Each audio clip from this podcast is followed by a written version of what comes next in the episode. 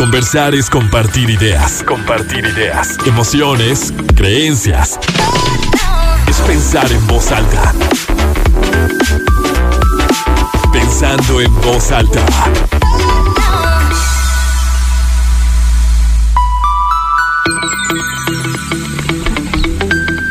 ¿Cómo están? Muy buenos días, bienvenidos a Pensando en Voz Alta, soy Lucía Olivares y con muchísimo gusto los saludo este sábado 11 de junio de 2022.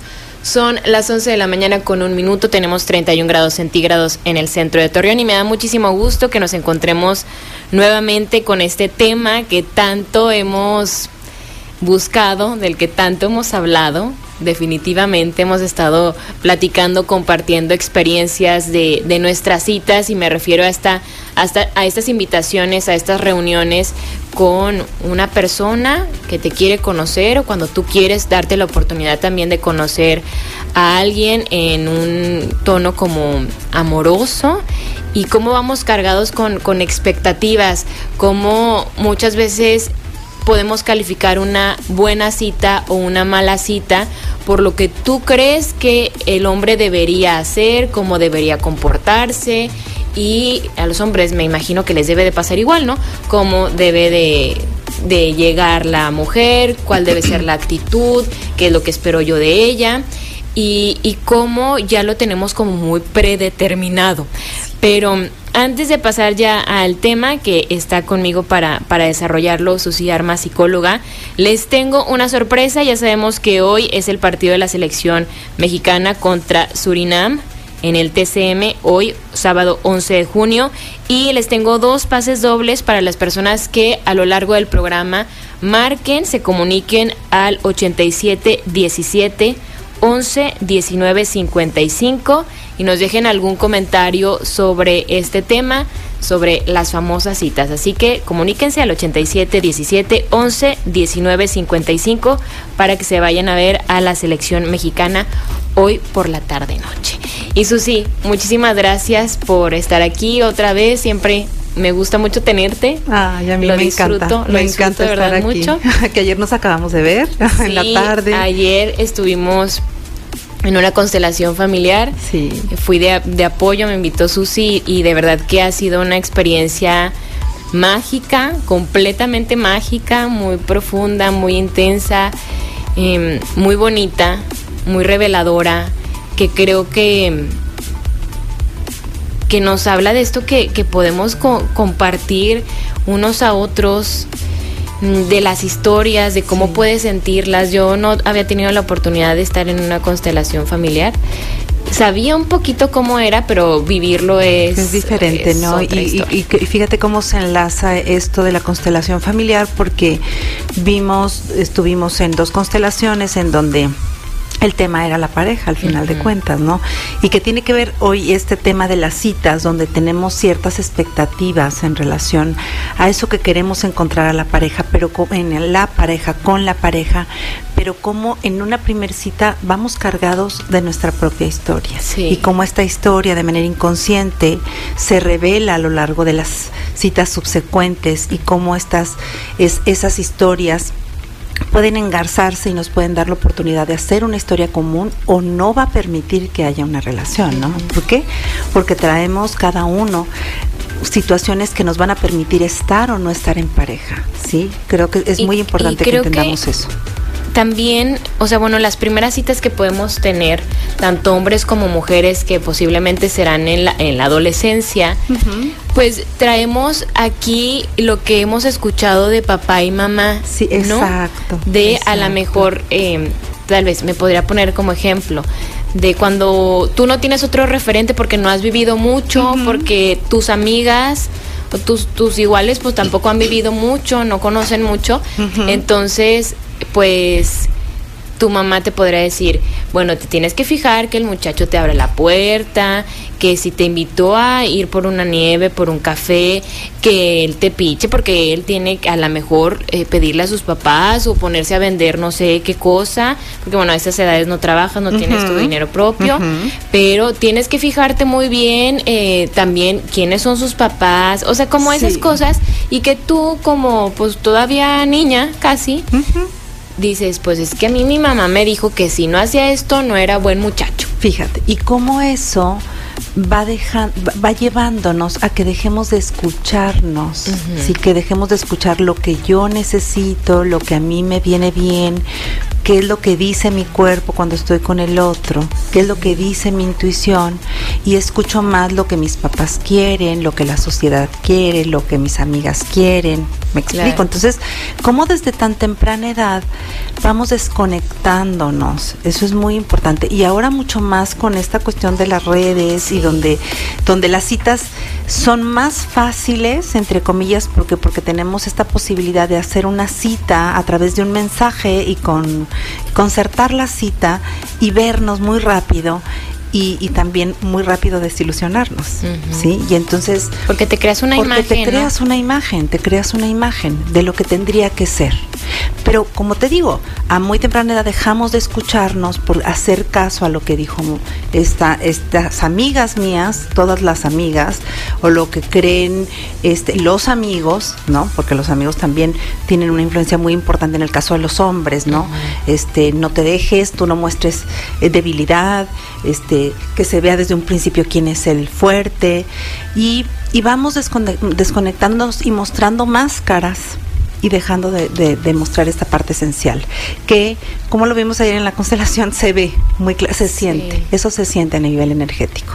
Entonces, creo que es un tema muy importante esto de, de las citas, de saber cómo, cómo dependiendo de la edad, qué podríamos esperar y qué no, también, ¿sí? Porque una cita de una niña de 15 no es lo mismo a una chava de 35 o, o alguien que ya vivió un, divorcio y que entonces está volviendo a salir y dice, bueno, yo ya sé y soy mucho más selectiva, no voy a salir con cualquiera. Entonces creo que es muy importante que vayamos como ubicando, dependiendo de, las, edades, de las etapas en las que nos encontramos, cómo podrían ser las citas, qué es lo que se espera de ellas. Sí, definitivamente ya cuando como lo mencionas, tienes 35 años, que a lo mejor ya tuviste una relación muy larga, o tal vez ya estuviste casada, o ya tienes como mm, otro tipo de, de, áreas, tal vez ya más resueltas, el área profesional, tu área familiar, ya, ya sabes más qué es lo que quieres y qué es no, o tal vez sabes bien qué es lo que no quieres y estás en proceso de descubrir lo que, qué es lo que quieres.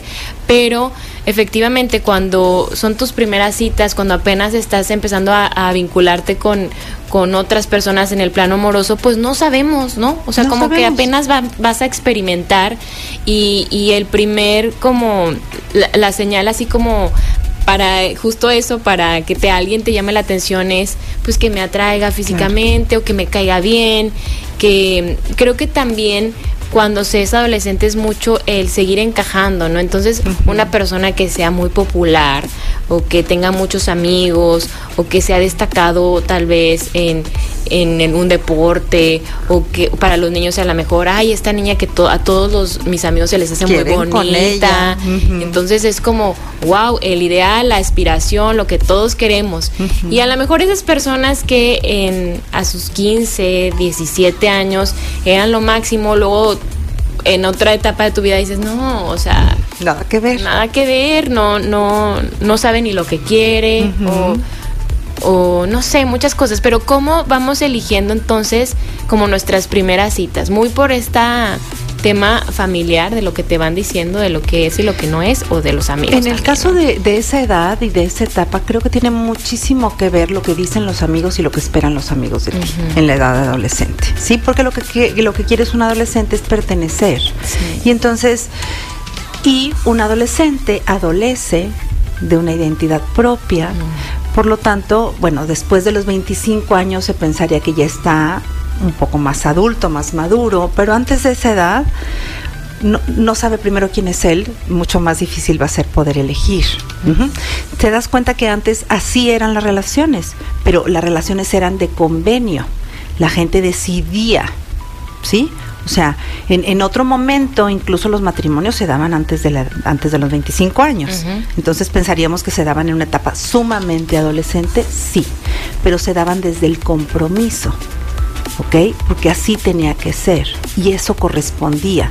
Y ahora los jóvenes y en esta nueva etapa está mucho el cuestionamiento de qué es lo que yo quiero, ya la- la- los jóvenes deciden incluso poder irse a estudiar a otro lugar y poder estudiar varias carreras o poder cambiar de carrera si no les gustó la primera carrera que eligieron.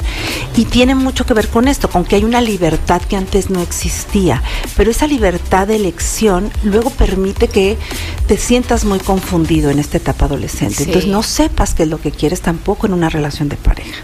¿Sí? O sea, en- y entonces lo que quieres es encajar y lo que quieres es elegir a la pareja que va a ser bien vista por tus amigos o por tus amigas, ¿sí? En ese momento de la vida. Y que tal vez ahí puedas compartir actividades con esa persona que también te permita como involucrarte más en, en esos grupos en los que tú quieres encajar, ¿no? Exacto. Entonces, sí buscaríamos como o en una cita o en una pareja adolescente alguien que me permita entrar al mundo en el que al que yo quiero pertenecer en ese momento. Sin lugar a dudas. Por eso muchas mamás se quejan a lo mejor que es- son mamás o familias muy conservadoras y, y también así educaron a sus hijos, pero de repente la hija anda con un muchacho que ellas consideran un rebelde, que se la pasa un vago, que se la pasa en la calle, que se la pasa con los amigos, que se la pasa jugando no sé qué cosas, o que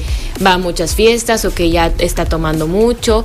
Y, y a los papás les llama mucho la atención como mi hija, si ella viene, está en un entorno mucho más cuidado porque quiere andar con alguien que, o que la familia de ellos nada que ver con nosotros, porque es algo que se, se escucha mucho, ¿no? Totalmente, totalmente. Y es como yo quiero, pues experimentar un poquito eso y salirme tal vez de esta jaulita que siento en, en mi casa. Totalmente. Y la verdad que lo que más nos gustó de una pareja, sea siendo adolescente, sea teniendo 35, siendo, teniendo 40 años o la edad que tengas, lo que más te gusta de una pareja, lo que más te atrajo de tu pareja, luego va a ser lo que más te separe.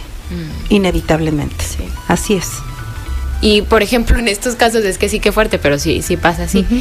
en, en un caso así, o sea, bueno, una cita adolescente, una pareja adolescente, lo, lo más común es que, pues como que no, que te sirva de, de aprendizaje Que como sea para un ti misma, aprendizaje.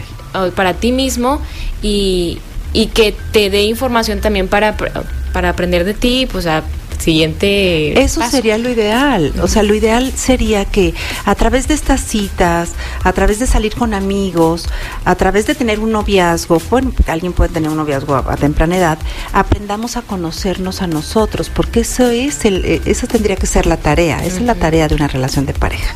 Que yo a través de la relación que tengo contigo me conozca a mí, conozca mi sombra, conozca lo que no me gusta de mí porque lo voy a proyectar en ti, aunque esto es mucho más profundo, el adolescente no lo va a ver a tan temprana edad.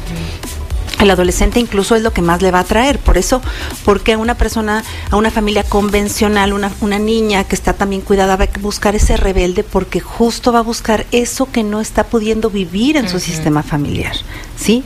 Porque está siendo educada desde el aspecto muy convencional o muy tradicional, entonces quiere rebelarse, quiere ir a todas las fiestas y, y empieza a mentir y entonces dicen, es una mala influencia para mi hija esta persona. Entonces, en ese sentido, creo que los papás podrían ver eh, que, que esa experiencia lo que está haciendo es mostrar eh, tal vez dónde están siendo ellos muy rígidos o demasiado conservadores para que la niña tenga que buscar una pareja tan distinta a ella, ¿no?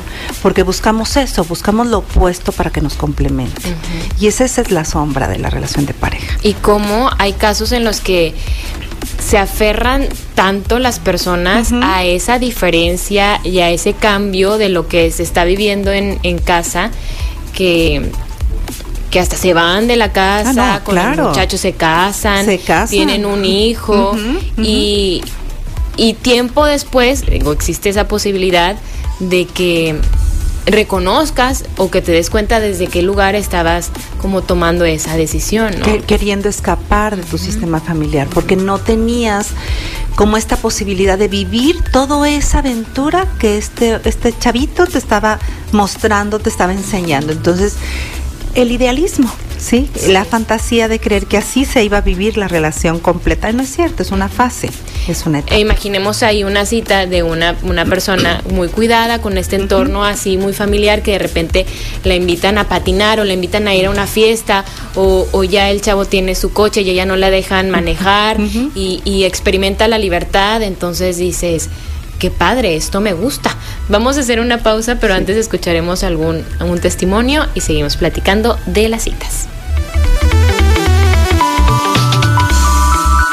Mi historia comienza con que un chavo con el que hablaba por Instagram me invitó al cine y cuando llegué había muchísima gente, entonces él propuso que entráramos a VIP y ahorrarnos la fila, pero me dijo que cada quien pagaba lo suyo, entonces pues yo eso ya lo tomé en cuenta y dije está bien, no hay problema, yo traigo mi dinero, pero después cuando íbamos a pagar él hacía así como que buscando en su cartera y lo me dijo, oye, ¿no traes tarjeta de débito? Entonces yo dije, pues querrá que le pague o qué onda, entonces yo dije que no, que yo lo mío le pagaba en efectivo. Y al último él me dijo, no, pues sabes que yo te invité, yo pago la entrada, entonces yo me quedé como, ok. Me dijo, pero al rato tú pagas los cafés y yo, ok. Ahí así fue, o sea, fuimos por un café, estuvimos platicando y ahí me pude dar cuenta de que la verdad yo no hice nada como de conexión con este chavo porque principalmente él me llevaba nueve años, entonces pues sí había como que diferentes gustos y pues para mí fue como incómodo, pero pues yo me quise dar como la oportunidad de conocer esa persona persona.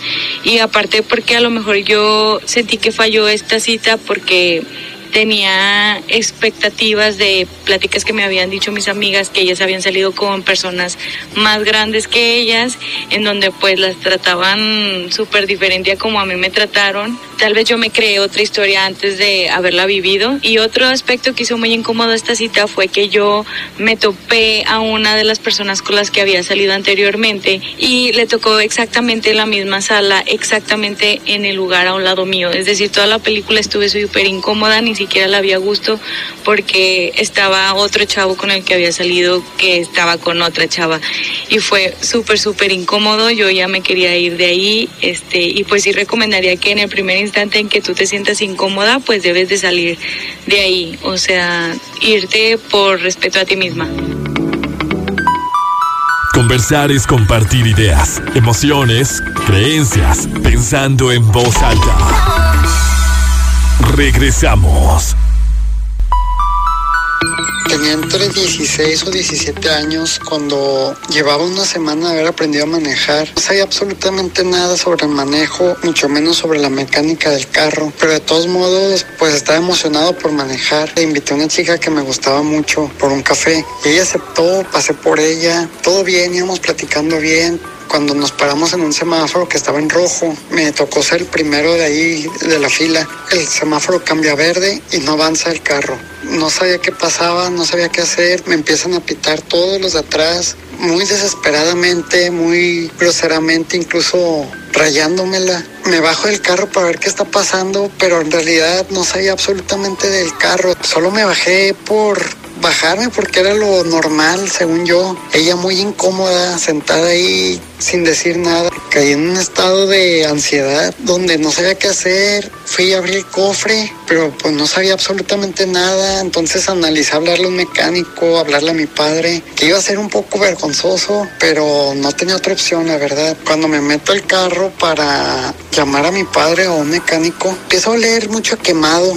La gente sigue insultándonos. Cuando me di cuenta que jamás había quitado el freno de mano, me sentí tan mal, tan avergonzado, que lo, cuando lo quité y prendí el carro otra vez, avanzó. Ella estaba muy incómoda, muy mal. Luego me pregunta, ¿qué tenía el carro? Y le digo, no, una manguera que se sale del motor. Y inventando, claro. Y ella no sé si se asustó.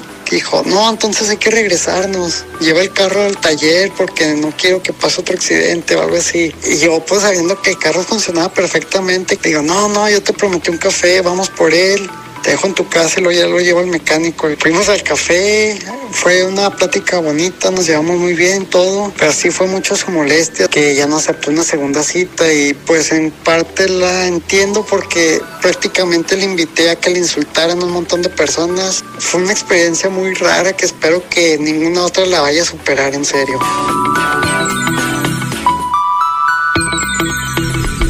Seguimos pensando en voz alta, soy Olivares, ya escuchamos ahí alguna, algunos testimonios de, de citas, de estas expectativas que, que tenemos de lo que debe hacer el hombre, lo que debe ser la mujer y cómo vamos ya también predispuestos, ¿no? Claro, claro, de que él tendría que estar resuelto absolutamente Ajá. todo y tendría que ser suficientemente hombre para, para que el coche no tuviera ningún problema jamás. Como esperamos Sí. que si el hombre o si yo me caso con alguien que, ay, ya no jala el aire, déjame lo Exacto, arreglo, que si la luz esto no sé qué, o el carro no sé qué le suena, también aquí le... Y, y uno como mujer, pues no tendría por qué preocuparse por aprender a solucionar esos asuntos. Exacto, exacto. Qué duro Qué, eso. qué difícil, ¿no? Y, volvemos a los estereotipos, a lo que creemos También que nos que ponemos en un lugar muy, muy vulnerable.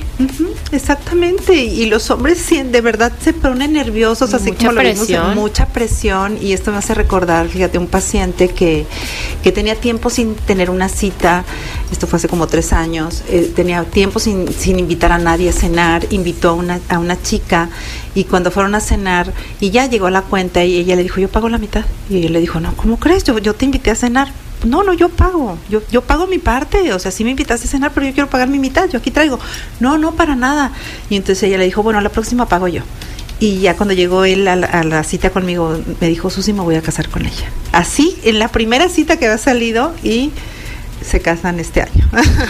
Entonces, como los hombres a veces, claro que necesitan sentir ese apoyo, ¿sabes? Claro. Este, de, de la, de la pareja. Él, él me dijo, para mí, el que ella me haya dicho, de verdad yo puedo también. Y, y fue como, jamás lo esperé, porque en ninguna cita que yo he invitado a ninguna mujer, nadie me había dicho, yo también puedo pagar. ¿sí? Entonces, para mí, eso me hizo pensar, me dijo mi paciente, que ella va a ser un equipo conmigo. Y así es. y así que es. y que y que va a estar allí no solamente como pidiendo eh, exigiendo sino yo puedo yo puedo también resolver. Yo también soy adulta. Claro. Yo soy, soy una mujer adulta y también puedo aportar y podemos ser pareja, podemos ser equipo, Claro. sí. Porque eso es lo que él me dijo. Dijo, me di cuenta que en ese momento yo también le gusté, porque ella me dijo, bueno, pero la siguiente pago yo. Entonces fue como hasta bueno, esa fuerza también Sí. de la mujer de, de de dar esa propuesta, ¿no? Exacto. De decir, yo también tengo, así como tengo para pagar mi cuenta, también tengo para decirte si quiero que nos volvamos a ver. Exacto, exacto. Y, y eso fue el cambio que él dijo, este tipo de mujer es la que yo quiero, con la que yo quiero compartir. Y tenía tiempo sin tener novias, y salía con chicas y las invitaba, pero nadie jamás había tenido hasta con ninguna esta experiencia. Y bueno, como te digo, se casan este año y es, me encanta, me encanta. Y eso es lo que me encanta de las historias que escucho en consulta, de cómo alguien este es marcado positivamente. Los hombres que también ahorita, como en este caso que escuchamos, se ponen nerviosos, los hombres tienen, no saben qué hacer en ciertos momentos y bueno, hay mujeres que pueden calmarlos y decirles no pasa nada, no pasa nada, las cosas están bien. Sí, como en este caso que escuchábamos, ¿no? O sea, a ver, una situación que se descomponga el coche puede ocurrir mil y un veces, ¿no? Y, y no tendrías por qué hacer sentir al otro que está mal o que Exacto. es responsable o que una cita, una salida ya es terrible porque algo externo ocurrió, ¿no? Exacto, Podrías exacto. decir, bueno, no pasa nada, ¿cómo te ayudo? ¿Cómo, cómo resolvemos esto?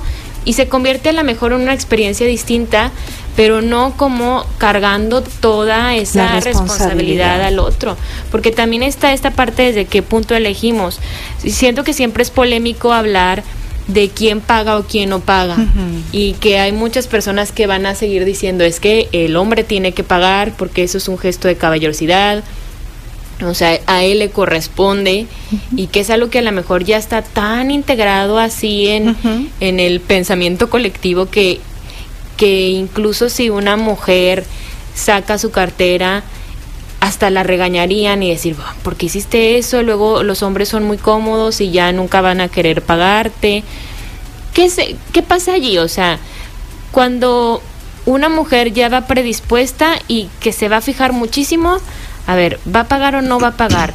Si es una elección desde la desde como la necesidad de que me provea y me resuelva o no en todos los casos No o también puede implicar pues esta parte de, de, que sea caballeroso y demás. Claro, claro. Yo creo que sí tiene que ver como estas expectativas que las mujeres tenemos y que también volvemos al punto de las edades. ¿De qué edades estamos hablando? Claro. ¿Sí? Si estamos hablando de un adolescente, ¿quién le va a dar el dinero a ese adolescente? El Los papá. papás. Él, él no va a tener dinero para pagar la cena o invitarle al cine. Quien está resolviendo eso son los papás. Pero también es cierto que a veces hay hombres de 40 años que trabajan en la empresa de los papás. Entonces, quien siguen pagando ese dinero son los papás. ¿sí? Entonces, creo que es mucho la expectativa que se tiene en relación a quién tendría que resolver las cosas económicas. En una relación de pareja, lo ideal siempre son esos acuerdos. Estos acuerdos no los vamos a tener en una primer cita. En esta primer cita vamos a ver ciertas cosas, ¿sí? Como a veces se dicen, para muestra basta un botón para muestra basta un botón. Y entonces son estos pequeños gestos que, per, que, que, nos permiten, eh, creo que tiene que ver con los estereotipos, ¿sí? Con lo que tendríamos que pensar que el hombre tiene que hacer de acuerdo a quién lo dijo mm. o la mujer tiene que hacer de acuerdo a quién, quién dijo que eso tenía que ser así, ¿no? Lo aprendido, ¿no? Pero cuando somos adultos, creo que se puede llegar, en este caso, esta, esta, este, este paciente que te comento, bueno, pues no, no tiene menos de 30 años uh -huh. y su novia también, sí, pero es una mujer adulta, una mujer que trabaja, que resuelve, una chica que ya, ella vivía afuera y entonces estaba acostumbrada. Es madura. Es una mujer madura, sí, entonces incluso la misma propuesta de, yo también puedo, este, no pasa nada, fue una propuesta. Entonces creo que tiene que ver esto de lo que se espera que haga un hombre o una mujer, tiene mucho que ver en el contexto en el que crecemos, uh -huh. ¿sí? En dónde nos desenvolvemos, qué es lo que mamá, qué es lo que papá nos dijo. Mucho tiene que ver eso, ¿no? Este, las ideas con las que sí y que, que y que eso a lo mejor se, se, se entiende y es válido en estos primeros acercamientos, como le decíamos, adolescentes.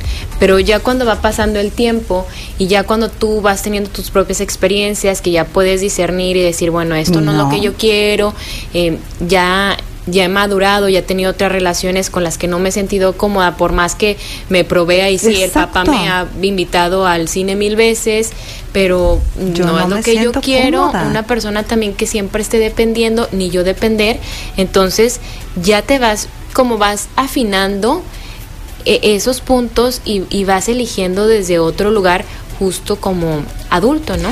Claro, y creo que algo muy importante siempre, ¿qué es lo que te dice tu cuerpo? El cuerpo no miente. Sí. Entonces, ¿qué te sientes cómoda en una primer cita? ¿Te sientes cómoda que el otro pague? También hay mujeres que no saben recibir, también es cierto. Entonces, uh -huh. hay un ejercicio, ahí hay mujeres muy masculinas y tiene que ver con la energía, en donde un buen ejercicio sería que aprendan a recibir. Sí. Hay hombres que también están acostumbrados a, a siempre a proveer. Que se sienten ¿sí? muy mal si alguien que les si, pague. Si alguien les paga. O sea, como que hieren su hombría, ¿verdad? Exacto, y se, se pueden sentir hasta ofendidos. Ajá, Entonces, sí. tiene mucho que ver eh, como... Eh, ¿Qué aprendimos y, y, de qué tipo de sistema, en dónde crecimos, eh, las creencias, nuestro nuestro sistema familiar, como bien lo hablábamos al principio de, Entonces, del programa? Las ¿no? primeras citas, digo, yo creo que para lo que más funcionan es para ver primero si hay clic, ¿no? Primero si hay Si me caes bien, si me la paso bien contigo, si estando aquí compartiendo uh -huh. espacio contigo, yo me siento como dices, el cuerpo me indica que aquí estoy a gusto, que aquí estoy cómoda, que estoy segura. Pero bueno, seguimos hablando Sí. de esto después de la pausa. Tenía 19 años y apenas iba a entrar a la universidad. Estaba en mi programa de inducción y en mi grupo había un chavo que como que me, hablaba y yo pues era medio penosa y un día me invitó a, a una cita. Nunca había tenido una cita con alguien desconocido, más que nada porque pues él era de Ciudad de México y yo de Torreón y estábamos estudiando en Puebla, entonces fue como pues sí, qué padre, eh, no sé, platicar de cosas con alguien que no, no hay nada en común de ciudad. Y me invitó al cine y yo no sabía que pues una ida al cine no es la mejor idea porque no se puede platicar tanto y no hay tanto para conocer a una persona que no conoces absolutamente nada, pero dije, va. Y llegamos al cine y resulta que no había funciones disponibles, todo estaba lleno. La única función que estaba con espacios libres era la de 50 sombras de Grey. y dijimos, pues bueno, vamos a entrar a esta, ¿qué, qué, qué podrá salir mal? No contábamos con que pues luego ahí sí tenía una que otra escena medio para adultos. Y fue una pena enorme para mí estar ahí con un chavo que no conocía, que no había platicado tanto, y ver esas escenas y fue así como súper vergonzoso, así los dos estábamos como niños chiquitos de que qué pena, qué pena. Y salimos y no sé si porque los dos estábamos muy apenados, ya no supimos ni de qué hablar, ni de cómo pasar un poco más amena la situación. Y ya solo me pasó a dejar a mi dormitorio y fue como, bueno, bye, bye. y ahí terminó todo, ya no hubo una segunda cita pero estuvo chistoso. Aprendí a que ir al cine en una primera cita no siempre es la mejor decisión de todas, y menos cuando es para funciones así de adultos. Seguimos pensando en voz alta, soy Lucio Olivares. Hoy hablamos de citas con la psicóloga Susi Armas. Pues ahí escuchamos otra, otro testimonio que se dice mucho, ¿no? De, de si una ida al cine es una es buena una idea. buena idea No. para una primera cita donde la intención, como ya decíamos ahorita, pues es conocer a la persona, ver cómo me siento con él, con ella, ver si me cae bien, si me dan risa sus chistes, o sea, es que eso es importante, o sea, dice algo y se ríe él solo, pues dices, o sea, no, no, no, No. o sea, no estamos No conectados, fluye, no estamos en, en el mismo pues nivel ni de humor o si sus pláticas me parecen entretenidas, interesantes y si lo que yo puedo compartir, pues el que piensa y a lo mejor cosas pues simple, ¿no? No tendría que ser la, algo muy este complicado como para la Qué primera cita. incómodo, no, qué incómodo. en Pero- la primera cita ir al cine y con una película así, pues no, qué incómodo. Una película, pues sí, con, con contenido sexual, pues todo de eso se trata la película de Ujú. 50 sombras de Grey. Y, y creo que también pues hay como un como un condicionante, ¿no? Cuando es- tocas esos temas. ¿Qué pasa, por ejemplo, ya, ya pensando en, en unas citas ya como más de adultos, cuando de inmediato se quieren, se quieren ir al tema como del compromiso? Porque creo que también se da También, cuando ya miedo. ponle- bueno, es que hay de todo, pero ponle que los- después de los 25, Ok. que empieza a la mejor una, una chava. No, pues es que yo quiero tener como cuatro hijos, pero, o sea, a mí me interesa un, un chavo que, que pues que sea responsable, así como mi papá, porque así dicen. Sí. Mucha gente así dice. Pero no en la primera cita. Así como mi papá, que él siempre ha estado con nosotros y que nunca ha dejado sola a mi mamá, a pesar de que. Así toda la historia, ¿no? O los chavos, que a mí también me ha tocado, luego que te digan.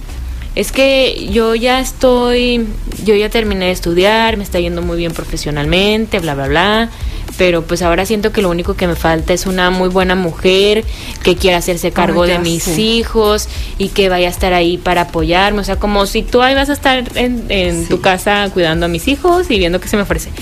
Claro que dices, a ver, espérate, ¿no? Claro, claro.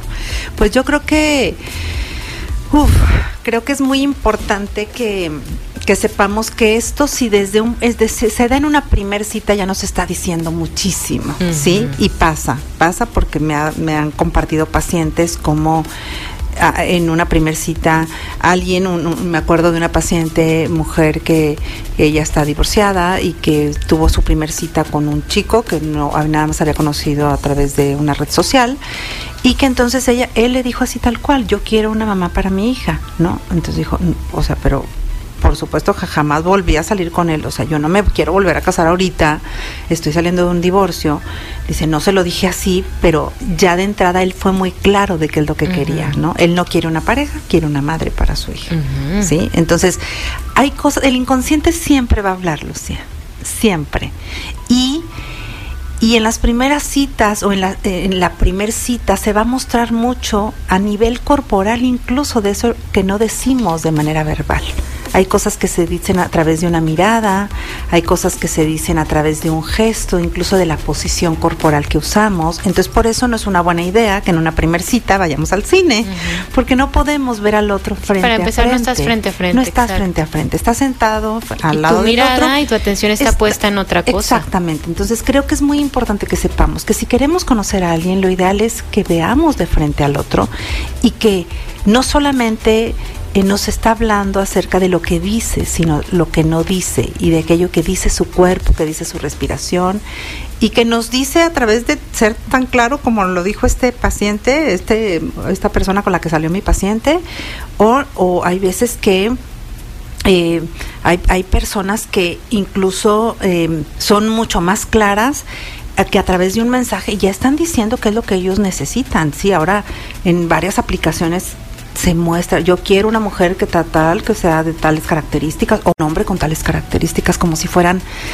mercancía. Sí, fíjate, eso eso te iba a preguntar, que ahora en esta claridad y Es en esto de que, a ver, yo no quiero estar perdiendo el tiempo, mucha, así lo decimos, Sí. yo ya no quiero estar perdiendo el tiempo, yo ya tuve no sé cuántas relaciones, no me fue bien, entonces yo ya quiero, a ver, así están las cosas, te las voy a poner ahí las cartas y así como hay quien puede decir, a ver, es que yo voy a salir con tal persona, pero yo no voy a estar saliendo no sé cuántos meses para conocernos. O sea, yo ya me urge casarme. Yo necesito saber si le va bien económicamente, si le va bien en su trabajo, si tiene casa, si esto que es como estoy buscando como quien me mantenga. Exacto. Perdón, pero pues así es prácticamente lo que estamos diciendo. Pero también en estas aplicaciones donde pones hasta tu talla, tu peso, todas tus características físicas y es y es como estoy buscando hasta un intercambio sexual nada más. Ah, sí, claro. y Ah, claro, y también Y ex- dices, y es válido. se ¿eh? vale. O sea, también es cierto que hay personas que dicen es lo que yo quiero y es lo que necesito y entonces más vale ser claros porque hay personas que solamente buscan un intercambio sexual, no quieren un compromiso, no quieren una relación seria, quieren un intercambio sexual. Entonces, si eso es lo que buscan, pues hay aplicaciones para eso, Claro. tal cual para eso, ¿sí? Y y bueno, estamos en estos tiempos en donde hemos llegado a mercantilizar el amor, las relaciones y un sinfín de cosas. sí, y donde tal cual es es como sí, como si fuera un aparador Exactamente. porque ahí pones tu fotografía o de tu cuerpo, pones, te, te vendes con lo que tú, para ti sean tus mejores características o tus cualidades, ¿no? Tengo los ojos azules, soy muy simpática, me encanta este ver tal serie o soy aficionada de, de esto y eh, voy al gimnasio, no sé, o sea, lo que te ayuda a venderte mejor. Y, y bueno, está como e- esa parte en donde si tú, pues ahí ni siquiera creo que es necesario como que conocerte o a ver si haces mucho clic, No. porque pues es- eh, tienes muy claro qué es lo que estás buscando. Pero también a lo mejor en una cita que se dé de otra forma y, y como decías tú, con esta comunicación no verbal te puedes dar cuenta de que esta chava o este chavo pues no está buscando un compromiso, no le está interesando mucho conocerme, sino tal vez nada más está aquí por una atracción física y esto lo quiere resolver. También se da, ¿no? Sí, Un claro. poco más encubierto. También se da, también se da. Entonces, creo que es muy importante pues que ubiquemos que dependiendo de la edad, eh, esperemos que una persona después de 20 tendría que eh, tener cierta madurez para elegir desde un lugar mucho más adulto. Un adolescente no tiene esta posibilidad de ser claro porque no sabe quién es él, está buscando quién es él, está, está en esa búsqueda de identidad y las relaciones son estos ensayos que le van a permitir pues ir encontrándose, ¿no? Eh, pero en, en una etapa más adulta, en esta claridad que, que, que ya nos eh, que nos hemos extralimitado entonces ahora en ser tan claros de que yo sé qué es lo que quiero y entonces ya no me puedo salir de eso, que yo decimos, quiero. pero eso decimos, eso decimos Pero hay la, es, es la paradoja. Realmente es, es, es, nadie es completamente, no, no podemos pedirle a alguien que sea como esa lista de súper, ¿verdad? Que estamos solicitando, porque todos los seres humanos tenemos esas luces y esas sombras, que ni siquiera nosotros mismos, si no nos hemos trabajado, conocemos. Y entonces, porque me ha pasado en las historias, me acuerdo de un caso de una chica que ella se divorció y, y de la persona con la que estaba casada, porque, ay no, porque era un mediocre con el que estaba casado, ¿sí? Y ella quería un hombre trabajador. Ella quería un hombre exitoso, porque ella merecía un hombre exitoso.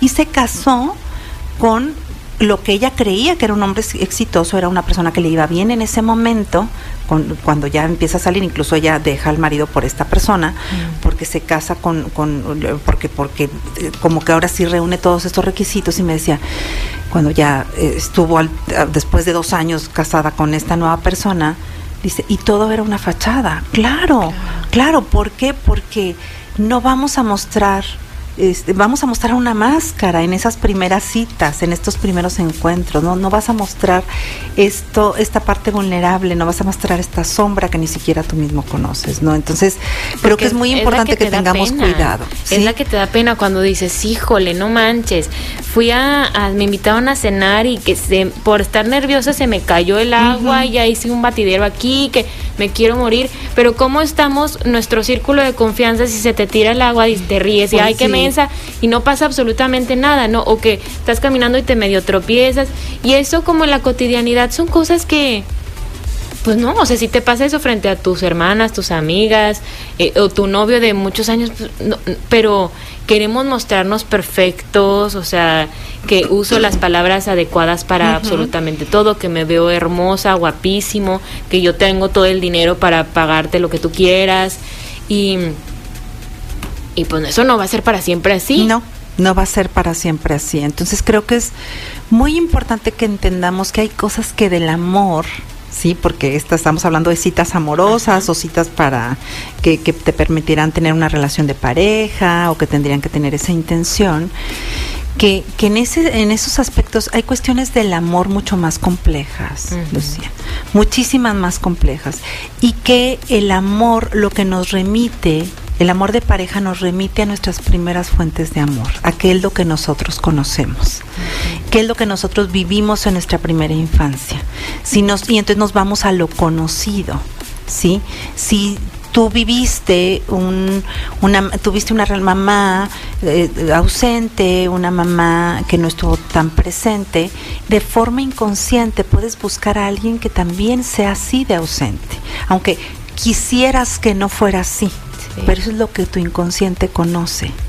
Porque a veces lo conocido también es hostil, también lo claro, conocido lo, es duro. La, lo conocido es hostil, lo conocido puede ser duro, lo conocido es esa ausencia, lo conocido puede ser un caos, ¿verdad? Y, y fíjate, me estoy recordando un, un, un, una pareja que ahorita estoy acompañando, un, bueno, un paciente que está en pareja y que me dice, estoy sí me doy cuenta, me doy cuenta, crecí en un sistema muy violento, entonces ahora que estoy este ya eh, como cachándome en qué momentos entro en esa dinámica de violencia y que ellos ya están en otra fase en su relación, ya de más compromiso porque estuvieron así como que sí sí como si no y ya ya están más comprometidos. Este me dice, "De pronto no sé qué hacer porque me siento aburrido."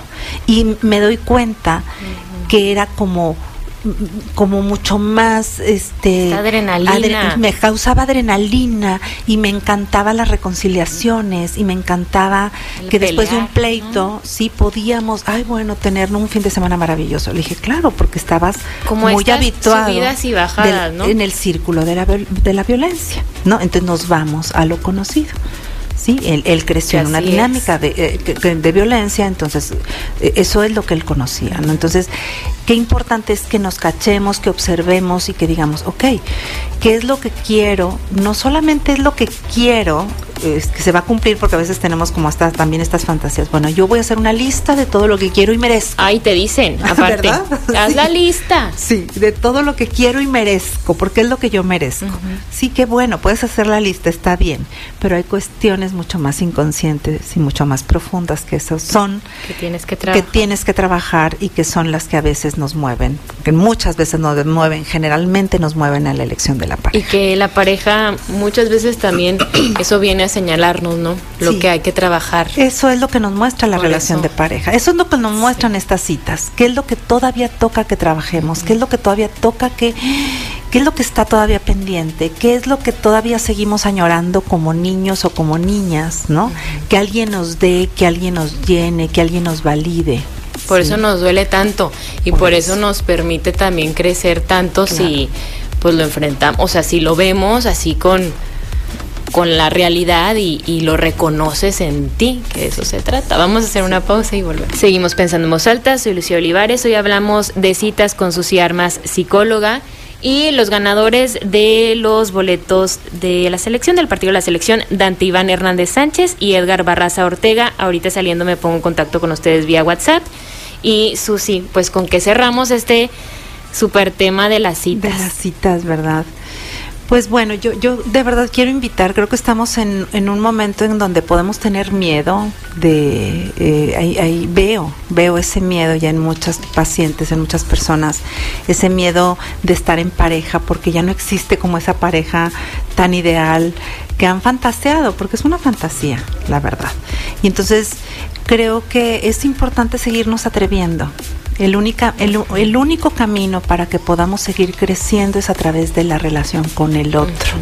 Ese es el único camino, a través del encuentro, a través del contacto, a través de la mirada.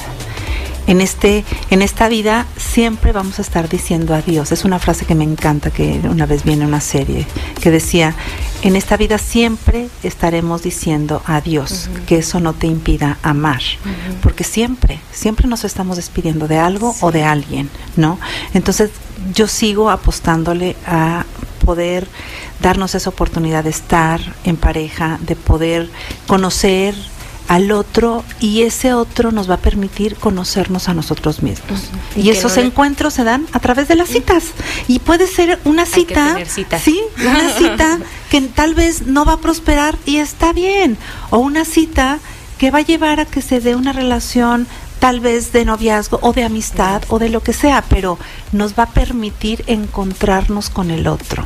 Eso creo que vale la pena. Y al siempre. encontrarnos con el otro, nos encontramos con nosotros Siempre. mismos. Y así como sí, efectivamente, siempre vamos a estar diciendo adiós, también vamos a estar diciendo siempre hola. Hola.